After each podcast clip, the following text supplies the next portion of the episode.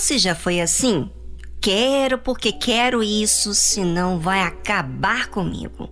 É aquele jeitinho mimado que quer sempre que as coisas estejam a seu favor.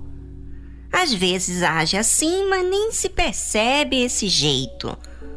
Você sabe que esse jeito mimado é que a sua vontade venha prevalecer, não importa como, não é? Mas e quando isso não acontece? Ixi, fica bem chateado. Raquel, esposa amada de Jacó, agia assim, pois tudo favorecia para ela. Ela era bonita, até mais bonita do que a sua irmã mais velha. Vamos saber um pouquinho dela aqui na Bíblia, como que ela agiu quando as coisas não aconteceram do jeito que ela queria. Vendo Raquel que não dava filhos a Jacó, teve Raquel inveja de sua irmã e disse a Jacó: Dá-me filhos, senão morro. Olha aqui o desespero e aflição de Raquel. Sabe por quê? Porque ela não engravidava e a sua irmã estava tendo já, provavelmente, já o segundo filho e ela estava ali, sabe, aquela agonia. Sabe, Deus permite que as coisas não saiam do nosso jeito para que possamos observar as nossas palavras e atitudes. Raquel estava muito ansiosa, porque estava vendo que a sua irmã ficava grávida e ela não, e teve muita inveja. Quando as coisas parecem favorecer para os outros, será que você inveja?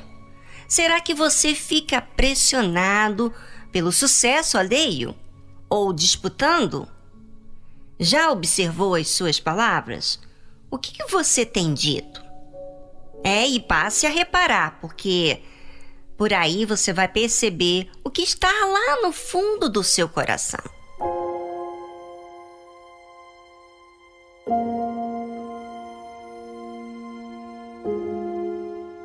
Pecado é assim.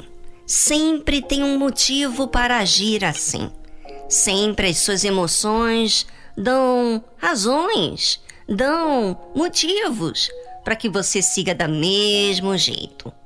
E Raquel, não aceitando ficar perdendo diante de sua irmã mais velha, ela disse: Eis aqui minha serva Bila. Coabita com ela para que dê a luz sobre meus joelhos e eu assim receba filhos por ela. Assim lhe deu a Bila, sua serva, por mulher, e Jacó a possuiu, e concebeu Bila e deu a Jacó um filho. É assim que acontece. De tanto insistir, de tanto fazer drama, acontece aquilo que você quer mas tudo isso através das emoções. E por isso que muitos não largam mão das suas emoções, porque de certa forma influencia para receber aquilo que tanto deseja. É a moça que quer aquele rapaz e brinca com o jogo de sedução, usando a sua beleza, seu jeito para o atrair. Sim, tudo por um ideal, e vice-versa.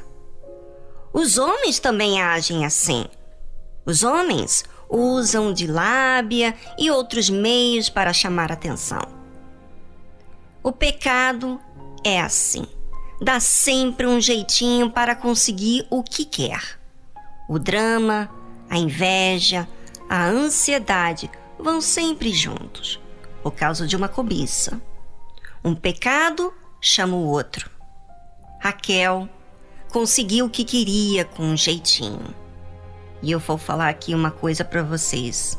Cuidado, ouvinte, com seus impulsos, sua vontade, sua cobiça, com seus olhos e com a sua intenção, porque tudo isso aponta o pecado na porta para entrar. Quem tem que perceber isso é você. E eu tenho que perceber a mim mesma, observar tudo que está acontecendo dentro de mim para que eu não me entregue ao pecado, aos impulsos, à minha própria vontade. E por quê? Porque a vontade provavelmente vai me levar a pecar.